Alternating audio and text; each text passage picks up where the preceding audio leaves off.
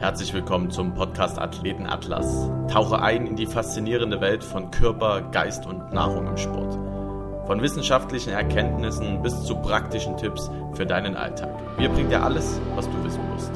Egal, ob du gerade erst mit dem Sport beginnst oder ein erfahrener Leistungssportler bist. Dieser Podcast ist für alle gedacht. Bereit, den Athleten Atlas zu navigieren? Lass uns gemeinsam die Reise starten. Herzlich willkommen zu einer weiteren Folge bei uns auf dem Podcast. Heute gibt's die ja, Folge 2 zum Thema mentalen Training. Wir hatten ja schon bei der ersten Folge gesagt, wir teilen das bisschen auf. Heute geht's um das Thema so ein bisschen Fertigkeitstraining in der Kombination mit dem mentalen Training.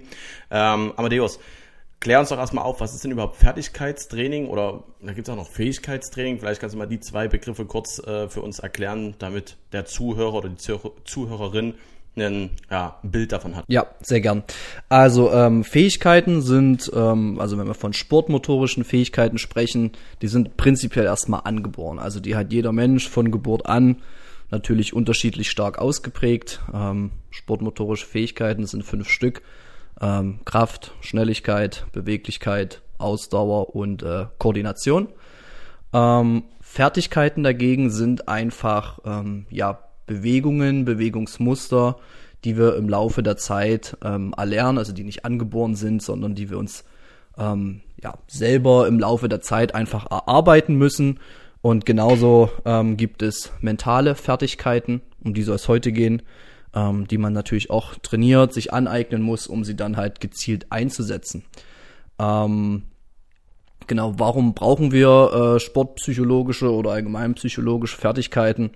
Ähm, ist eigentlich relativ einfach. Ähm, wir brauchen die ähm, zur Synchronisation und Automatisierung innerer Abläufe, dass wir dann schließlich unsere Bewegung ausführen können. Ähm, das passiert dann meistens automatisch, je, nach gut, je nachdem, wie gut wir die trainiert haben, je äh, desto besser gelangen die ins Unterbewusstsein und wir denken dann nicht mehr aktiv, aktiv drüber nach, sondern führen die dann einfach nur situations ähm, folgerichtig im besten Fall aus. Gut, ähm, dann hatten wir ja auch schon bei der anderen Folge so ein bisschen dann das Thema, es gibt ja verschiedene Methoden, die ich dann anwenden kann. Was sind denn jetzt äh, speziell für das äh, mentale Fertigkeitstraining Methoden, die ich nutzen kann? Vielleicht kannst du uns da zum Beispiel auch mal die erste Methode, das ganze Thema observatives Training kurz erklären, auch mit einem kurzen Beispiel, dass man sich dann runter was vorstellen kann. Genau, also de, das observative Training, das angesprochen, ähm, gehört zum psychomotorischen Training. Observatives Training sagt eigentlich der Name schon observativ, also irgendwas von außen beobachtbar, ähm, ist einfach eine Aufmerksamkeitslenkung auf wesentliche Teilaspekte, die man beispielsweise mit einer Videoanalyse ähm, durchführen kann. Ähm, das heißt, man guckt, was ist der Ist-Wert, man filmt beispielsweise eine Bewegung von sich, ähm, weiß, wie die richtig gehen soll. Also man ja, hat eine genaue Vorstellung, beispielsweise ein Salto, ja, muss ich einmal rumkommen, im besten Fall wieder im Stand ähm, ja, stehen und dann filmt man sich dabei und dann äh, vergleicht man äh, den Sollwert mit dem Ist-Wert, also wie sieht meine Bewegung aus, wie soll es aussehen. Ähm, das wäre observatives Training, sprich eigentlich einfache Videoanalyse und immer der Vergleich Sollwert, Ist-Wert. Richie, jetzt vielleicht gleich mal eine Frage an dich, äh, so das Thema Physiotherapie. Ist das nicht vielleicht auch so ein Thema, was man gerade in, in Reha-Sport äh, ja, mit anwenden könnte? Also gerade nach Verletzungen und sowas, dass man sich dann auch wieder äh, als Sportler oder auch als, ich sag mal, Alltagsmensch mit Knieverletzungen oder sowas, sich dann an Bewegungen auch wieder rantrauen kann oder die auch dann richtig ausführen kann und erlernen kann? Absolut, also klar, das ist ja immer irgendwie so ein bisschen das Ziel, dass man da erstmal so ein bisschen die Situation davor hat, dann kommt die Verletzung beziehungsweise die OP und dann versucht man natürlich daran wieder anzubauen und man muss dann aber trotzdem ja schauen, wie ist der Zustand im aktuellen, in der aktuellen Situation, wird ja von heute auf morgen nicht funktionieren. Aber ja, dieser Abgleich da immer von draußen wie oder von außen in dem Sinne, wie sieht die Bewegung aus, woran muss man achten? Also muss man jetzt nicht verletzt sein, jeder hat da irgendwie seine Schwächen.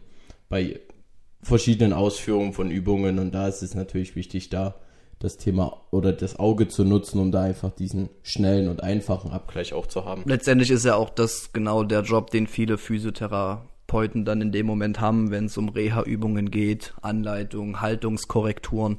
Ähm, all sowas ähm, dient ja dann letztendlich dazu, wieder ja, äh, Muskeln aufzubauen, Stabilität ins Gelenk reinzubekommen, etc. Also da läuft wirklich viel Ähm, dann weniger übers Video, aber über eine externe Person, in dem Fall der Physiotherapeut oder der Trainer oder wie auch immer. Absolut, man sagt ja immer, dieses klassische Therapeutenauge wird geschult in der Ausbildung. Somit, ähm, ja, braucht man das definitiv. Aber es gibt auch schon viele Tools, wo das dann über Video ist, wo man das sich nutzt, zum Beispiel in den ganzen Laufanalysen, wo man halt einfach auf dem Laufband ist und dann rennt, dann hat man das Video immer vor sich, dann sieht man da auch, wie man drückt, beziehungsweise wie doll der Fuß dann auf die ähm, Fläche kommt und da gibt es auch das Video, aber ja, das klassische Therapeutenauge. Gut, äh, eine weitere Methode ist das ganze Thema äh, Vorstellungstraining. Vielleicht kannst du uns dazu auch eine kurze Erklärung und wieder mal ein Beispiel mitbringen. Na klar, gerne. Also Vorstellungstraining äh, sagt der Name auch eigentlich, da geht es irgendwie um sich was vorstellen. Meistens ist es eine Bewegung oder ein Bewegungsablauf, ähm, die man sich planmäßig bewusst äh, vorstellt. Ähm, es klingt relativ einfach, ist es auch, also fordert Konzentration. Am einfachsten ist es, man sucht sich einen ruhigen Ort, ähm, setzt sich hin, legt sich hin, wie man das möchte. Und dann stellt man sich einfach bewusst und in höchster Qualität Bewegungen vor, die man vorhat auszuführen. Ist jetzt erstmal prinzipiell, welche Bewegung das ist, ob das eine Kniebeuge ist, ob das ein 100 Meter Sprint ist, ist ganz egal.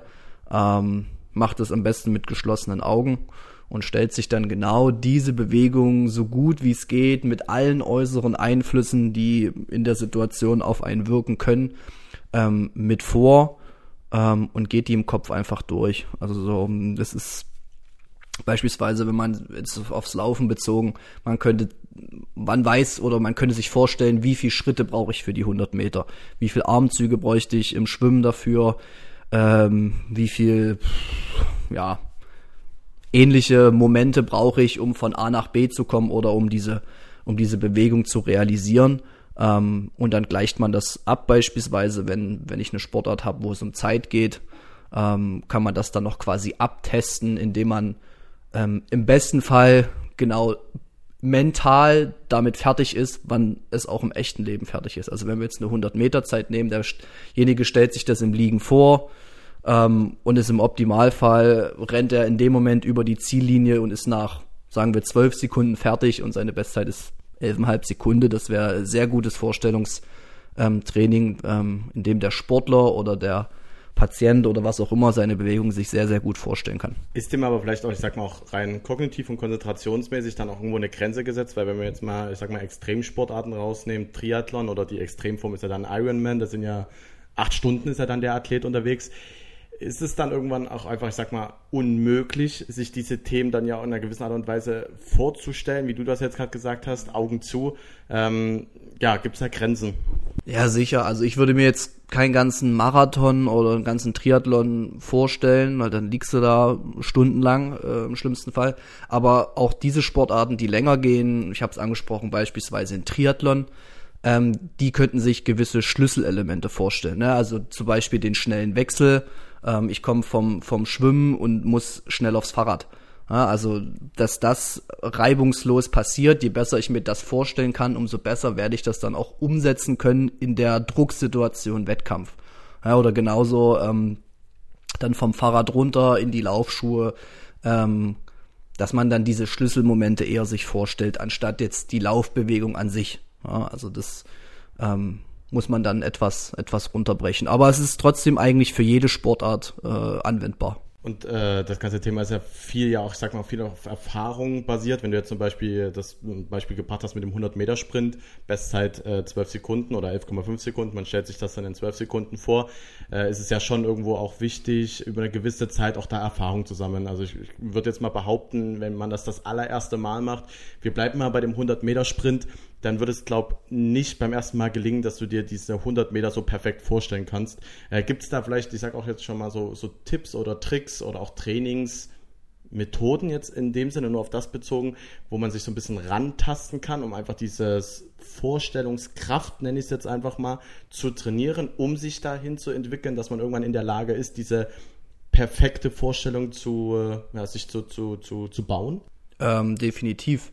Ähm, was damit einhergeht, ist auch Bewegungsvorstellung. Ne? Also ähm, beispielsweise, je besser eine Bewegungsvorstellung ist, Dafür muss ich natürlich erstmal eine gewisse Anzahl an Wiederholungen, Trainingseinheiten zu absolvieren, damit ich vom Empfinden her mir auch meine Bewegung sehr gut vorstellen kann.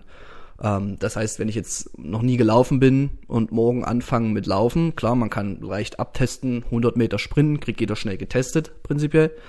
Ähm, du wirst aber im Vorstellungstraining diese Zeit wahrscheinlich erstmal nicht sehr genau treffen. Ja? Aber je öfter du laufen gehst, je öfter du die 100 Meter sprintest, umso besser wird deine Bewegungsvorstellung und letztendlich auch die Vorstellung, die du vor deinem inneren Auge im Vorstellungstraining dann ablaufen lässt. Ähm, du wirst mehr Emotionen erleben, also wirst mehr auf einfach mal auf mehr Dinge achten, ne? Ringsherum, vielleicht auch hast du noch jemanden neben dir, der im Wettkampf neben dir läuft, der wird in deinem inneren Auge dann Step by Step einfach präsenter sein und du wirst viel mehr Einflüsse quasi vor deinem inneren Auge dann ablaufen lassen und wirst es ähm, ja viel realistischer von Mal zu Mal dir vorstellen können und dementsprechend dann auch deine Zeit viel viel genauer treffen jedes Mal. Okay, eine, eine weitere Methode ist das ganze Thema Videotraining. Äh, ich glaube, Erklärung ist ja da jetzt, ich sag mal, ein bisschen hinfällig. Das sagt ja eigentlich auch schon wieder der Name Videotraining. Aber was ist da jetzt so vielleicht auch gerade dann wieder Richtung Physiotherapie oder generell so trainingsmethodisch äh, auch vielleicht zu beachten? Ich meine, es ist ja immer schön und gut, dass man dann ein Video macht. Aber worauf sollte man vielleicht achten und vielleicht hier auch mal die zwei Perspektiven, vielleicht auch einmal aus der Sicht des Trainers und einmal aus der Sicht des Sportlers. Also wenn man sich jetzt die Videos dann anguckt, äh, ja, welche Perspektiven oder welche Themen sollte man da beachten? Ja, Video ist allgemein ein großes Thema da. Da gibt's verschiedene Videotechniken. Also wir gehen jetzt vielleicht mal auf vielleicht zwei ein. Da habe ich so Video-Selbstkonfrontation. Ist relativ ähnlich, sage ich mal, zum observativen Training. Das heißt, du kriegst eine ausgewählte Videosequenz, beispielsweise aus einer Spielsportart wie Fußball, kriegst du gezeigt. Ähm, im besten Fall siehst du dich ja. Ähm, und du versetzt dich einfach in diese Situation, rufst du in Erinnerung, reflektierst du das, was hast du gemacht, äh, war die Handlung erfolgreich, nicht erfolgreich. Ähm, ja, und man erklärt quasi sich selber so ein bisschen dem Trainer, dem Team gegenüber, warum habe ich diese Entscheidung in dem Moment so getroffen. Ähm, und kommt dann eventuell zu anderen Schlüssen, wie, wie könnte ich es nächstes Mal besser machen, ähm, war es die richtige Entscheidung, falsche Entscheidung und wenn ja, warum? Äh, es ist auch immer sehr hilfreich. Ähm, eine andere Videotechnik ist Videostopp-Technik. Ähm, das ist einfach so, du lässt eine Kamera die ganze Zeit laufen, die läuft dann so zeitversetzt ähm, und ähm, du guckst dir quasi nach jeder Bewegungsausführung dich selbst an. Ja, und im besten Fall verbesserst du von Wiederholung zu Wiederholung ähm, deine Bewegungsausführung. Ja, also gerade Starts wäre so eine Sache. Du machst einen Start, läufst, sprintest 10 Meter, guckst dir das Video an, siehst, was du besser machen musst, machst das nochmal. Und so merzt du quasi für Wiederholung, für Wiederholung möglich Fehler aus ähm, und hast so einfach eine, eine steilere Lernkurve. Wie ist das jetzt, wie gesagt, äh, bei dem Thema aus den unterschiedlichen Perspektiven? Wenn ich jetzt ein Video anschauen lasse, ist es trainingstechnisch sinnvoller, dass zuerst der Trainer das Video analysiert und auswertet mit dem Sportler? Oder wie du es gerade beschrieben hast, ist es sinnvoller, dass der Sportler sich gegenüber dem Trainer, dem Team erklärt, was er hier gerade gemacht hat? Was ist dann trainingsperspektivisch sinnvoller oder gibt es da eigentlich überhaupt keinen Unterschied? Also ich würde jetzt weder richtig noch ein falsch gibt es da glaube ich nicht. Ähm, wenn du mich jetzt persönlich fragst, ich würde es den Sportler erstmal selber anschauen lassen und sich selber daraus seine Schlüsse ziehen lassen. Ähm, ist für ihn immer den größeren Lerneffekt, wenn er selber schon Fehler sieht die er das nächste Mal besser machen kann, ist das für ihn ja besser zu lernen, als wenn das von außen kommt. Der Trainer hat ganz klar vielleicht noch mal ein anderes Auge auf die Situation, ähm, wo vielleicht der Sportler dann an einen gewissen Punkt kommt und sagt, ja, jetzt bin ich zufrieden, aber der Trainer hätte beispielsweise noch Punkte, die er verbessern kann. Äh, dann würde ich dann natürlich auch meinen Input geben.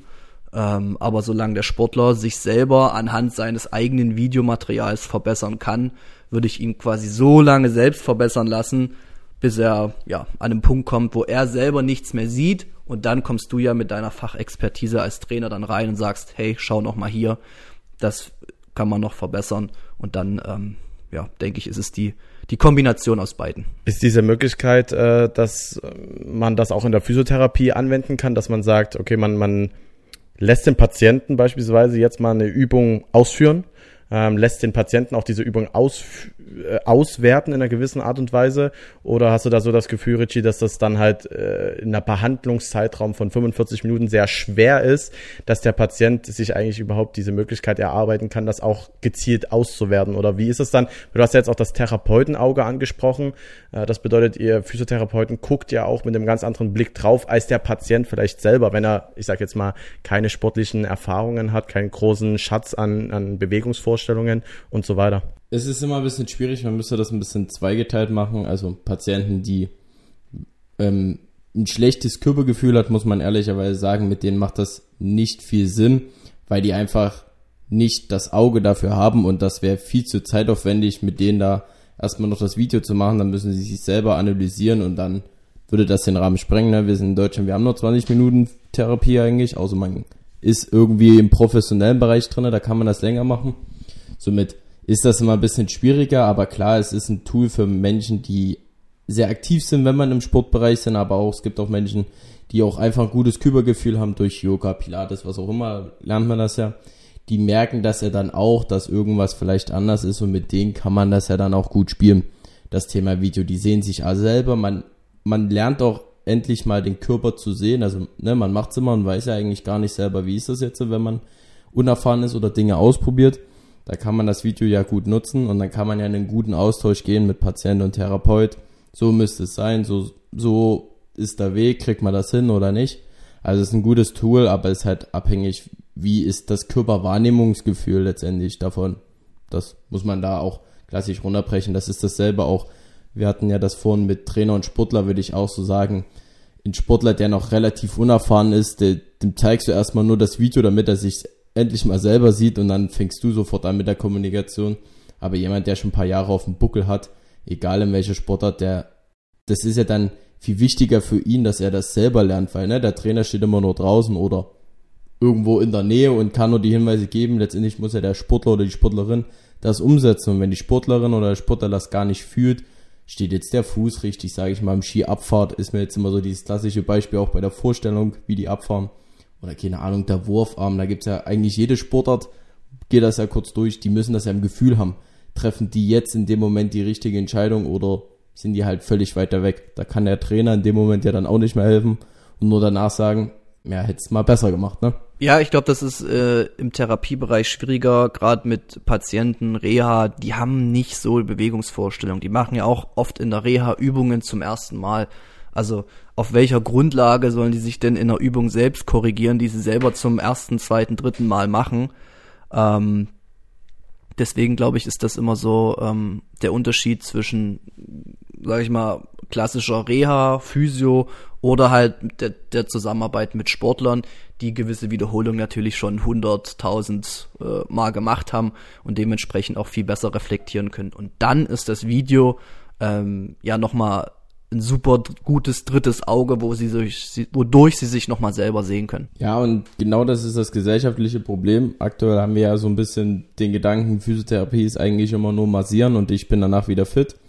Aber daran scheitert es halt, weil viele halt denken, okay, wir lassen uns jetzt massieren und der, dieser Gesellschaft, gesellschaftlicher Wandel ist noch nicht da, um zu sehen, okay, ich lerne jetzt einfach mal meinen Körper kennen. Das nimmt jetzt mehr zu, deswegen kann die Physiotherapie da viel aktiver werden, aber es fehlt halt einfach noch den Schritt und aktuell ist es nur sehr sinnvoll mit Menschen, die da voll aktiv sind. Wie ist das jetzt, äh, das ganze Thema Körperwahrnehmung, Bewegungswahrnehmung? Gibt es da auch irgendwo, ich sag mal, äh, aus dem Alter heraus irgendwo eine Grenze, dass man irgendwann sagt, okay, ist nur ein Beispiel, ich bin jetzt über 45, äh, ist, fällt es dann einem 45-jährigen Menschen schwieriger oder ist das eigentlich vollkommen unabhängig vom Alter, sondern eher wirklich so die Herangehensweise von, von dem Menschen selbst? Also ist er gewillt oder bereit, äh, diese, diese Bewegungserfahrung jetzt zu sammeln? Ähm, was ist da so eure Erfahrung oder was kann man da rein, ich sag mal, auch wissenschaftlich dazu sagen? Also wissenschaftlich gesehen ist, dass diese Körpererfahrungen, Bewegungserfahrungen, letztendlich auch Bewegungsvorstellungen ähm, mit dem Alter her schwieriger werden. Das heißt, ähm, es ist Deswegen, wir schweifen jetzt zwar kurz vom Thema ab, aber deswegen ist es wichtig, dass zum Beispiel Kinder in ihrer Kindheit und Jugend sich extrem vielseitig bewegen. Einfach aus dem Grund, weil sie so viele Bewegungserfahrungen machen, ähm, die im Gehirn einfach Verbindungen schaffen, in andere Situationen übertragbar sind, ähm, um entweder verletzungspräventiv zu sein oder einfach so gut koordinativ auf Höhe zu sein. Das wird natürlich im Alter hin etwas schwieriger, wenn ich jetzt beispielsweise ähm, nicht schwimmen kann mit 45 und du willst jetzt schwimmen lernen, ähm, ist es schwierig, den Leuten zu sagen, mach mal das und mach mal das. Schon gar nicht, wenn sie sich gar nicht selber sehen können.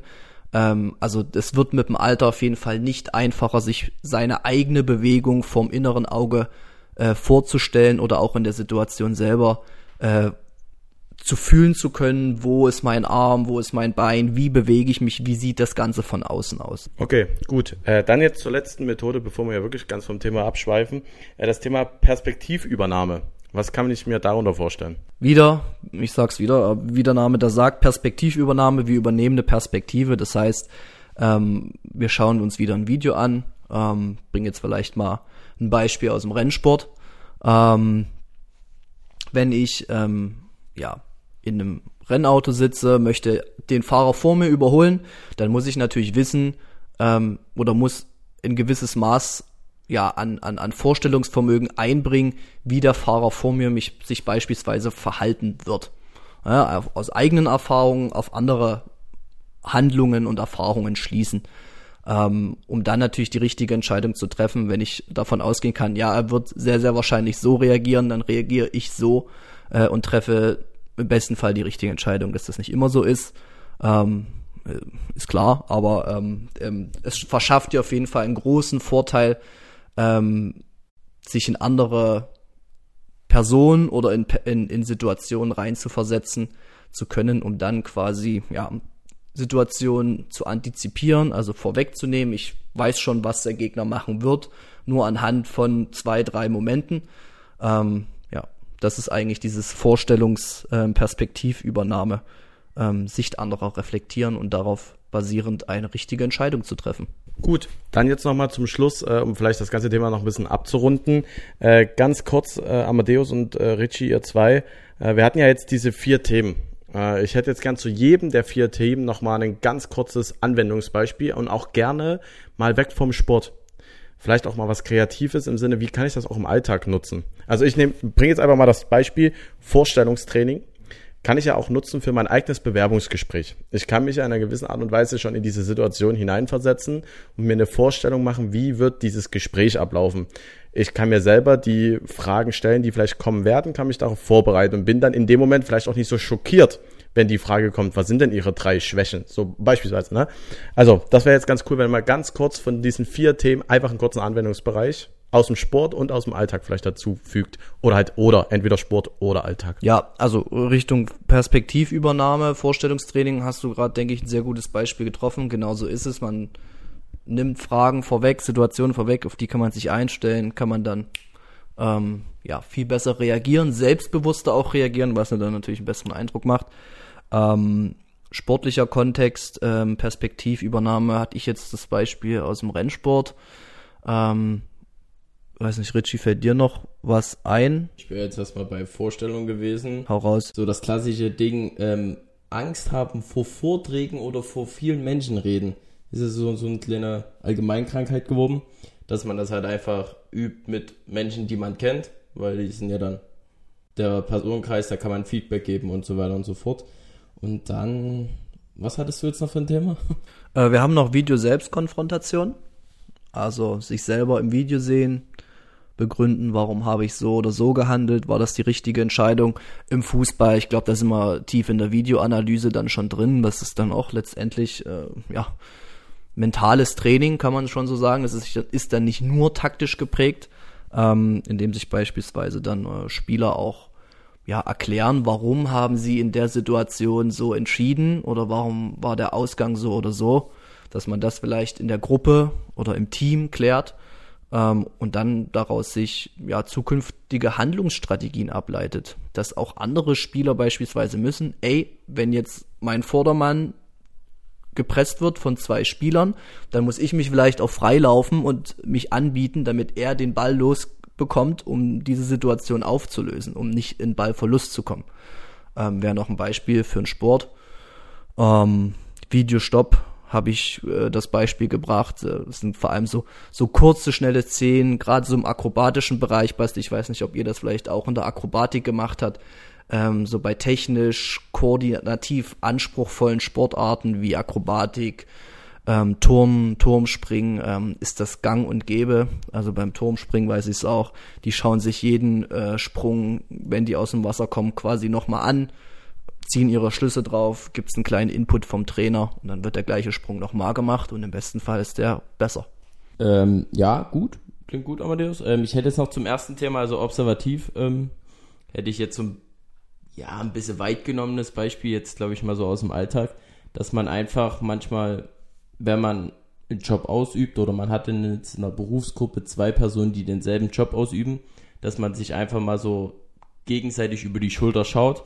Ah, wie macht der eine das oder dann der andere, dass man da einfach so miteinander lernt, beziehungsweise auch, es gibt ja Personen, die man sich einberufen kann in Firmen, die einfach mal drüber gucken, in dem Sinne, wie laufen denn die Arbeitsprozesse in den jeweiligen Gebieten ab, Buchhaltung, Kundenservice, dies, das, Ananas, ähm, dass man daraus ja dann auch Schlüsse zieht, okay, wie kann man das da optimieren, wo sind vielleicht Schwachstellen, also das sind ja den, nicht ganz die Supervisor, aber da gibt es ja dann Fachpersonen, die das ja machen, dass man da einfach so ein bisschen dieses Optimieren von Arbeitsprozessen durch eine zweite Person, weil die eine Person macht es ja immer so, wie er es immer macht und sagt halt, das ist der beste Weg, aber vielleicht braucht er in dem Moment viel länger und braucht halt den Input von der zweiten Person, die sagt, hey, du mach das so und dann geht das schneller. Das wäre jetzt so ein schnelles Beispiel aus der Arbeitswelt. Sehr gut, äh, fand ich sehr, sehr gut. Äh, ich glaube, das zeigt auch wieder sehr, sehr deutlich, dass das Thema mentales Training und auch das ganze Thema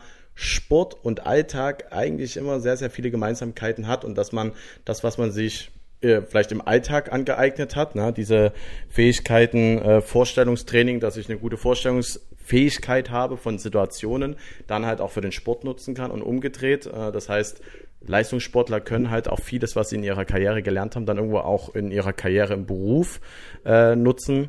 Ähm, und das soll vielleicht auch viele vielleicht auch hier in dem, in dem Podcast vielleicht mal motivieren, äh, über den Tellerrand hinaus zu denken, dass Sport nicht nur Sport bedeutet, sondern das, was man im Sport sich erarbeitet und auch wirklich schwer erarbeitet in einer gewissen Art und Weise, halt auch für sich mit dem Alltag wieder mitnehmen kann. Da haben wir auch ganz viel in der Folge äh, Sport im Alltag drüber gesprochen. Ähm, ja, das soll es äh, zu dieser Folge gewesen sein. Jetzt haben wir das Thema mentales Training abgeschlossen mit den zwei Folgen. Also wie gesagt, hier der Verweis, wenn ihr jetzt die Folge das erste Mal gehört habt, gibt es noch eine erste Folge zum Thema mentales Training. Ähm, genau, in diesem Sinne bleibt mir wieder nichts anderes übrig, außer zu sagen, sportfrei, bleibt gesund und bis zum nächsten Mal. Wiederschauen und reingehauen. Und damit, ciao, ciao. Vielen Dank, dass du auch diese Folge bis zum Schluss gehört hast. Unser Ziel ist es, wertvolle Einblicke in die komplexe Welt des Sports zu geben. Wenn dir diese Folge oder andere Folgen gefallen haben, empfehle uns doch sehr gern weiter.